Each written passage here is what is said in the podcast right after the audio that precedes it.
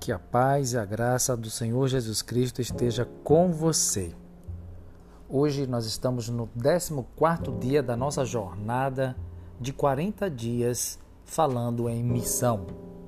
O tema de hoje é o reino que ainda virá. Em Mateus capítulo 24, versículo 14, diz assim: "E este evangelho do reino será pregado em todo o mundo, como testemunho a todas as nações, e então virá o fim. 1 Coríntios, capítulo 15 e versículo 24. O apóstolo Paulo escreve dizendo: Então virá o fim, quando ele entregar o reino a Deus, o Pai, depois de ter destruído todo domínio, autoridade e poder. Vimos ontem que o reino de Deus é o senhorio dele sobre a vida daqueles que pela fé creem em Jesus, o seu filho. Ao morrer na cruz e ressuscitar, Jesus derrotou Satanás e o pecado para oferecer o reino de Deus aos homens. Todo o que crê em Jesus passa a desfrutar do reino de Deus em sua vida espiritual.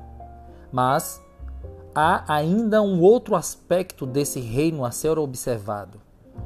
Desde os profetas do Antigo Testamento, como Daniel e Isaías, um anúncio é feito o de que haverá um dia em que o reino de Deus se estabelecerá não somente de forma espiritual, mas também política, quando todo joelho se dobrará, reconhecendo Jesus como Deus e quando cada pessoa deverá prestar contas de si mesmo a Ele.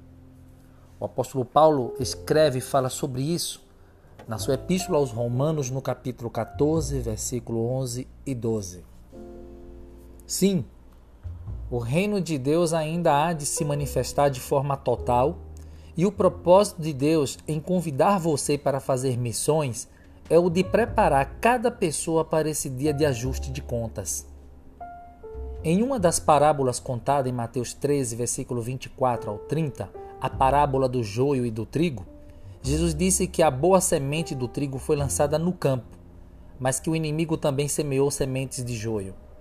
Embora ambas cresçam juntas no campo, no dia da colheita serão separadas de forma que o joio será juntado para ser queimado e lançado fora, enquanto o trigo será juntado no celeiro do Senhor. Que isso quer dizer? Nesse dia de ajuste final com Deus, cada pessoa será julgada e separada para participar do reino de Deus ou ficar de fora. Deus convida você para anunciar o reino de Deus que ainda virá para a sua geração de hoje. Policarpo, ele nasceu em uma família cristã por volta do ano 70 depois de Cristo na cidade de Esmirna. A tradição cristã o aponta como um discípulo direto do apóstolo João, sendo conhecido de Irineu, provavelmente o mais importante erudito cristão do século II. Além disso, Policarpo foi um líder da igreja de Esmirna tendo um importante papel na consolidação da fé cristã no mundo. Isso porque, no tempo de Policarpo, os apóstolos haviam morrido e muitas ideias erradas a respeito da obra de Jesus estavam sendo divulgadas.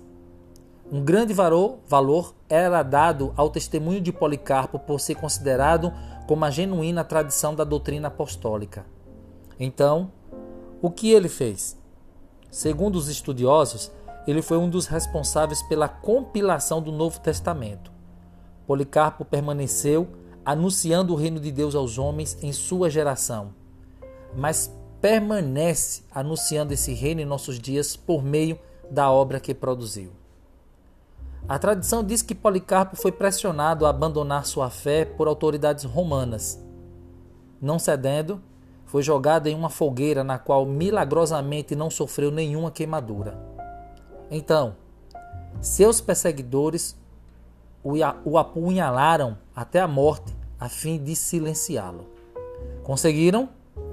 Sua vida e testemunho ainda nos impactam. Ainda hoje, a sua missão nos alcança. Fica esse exemplo para nós.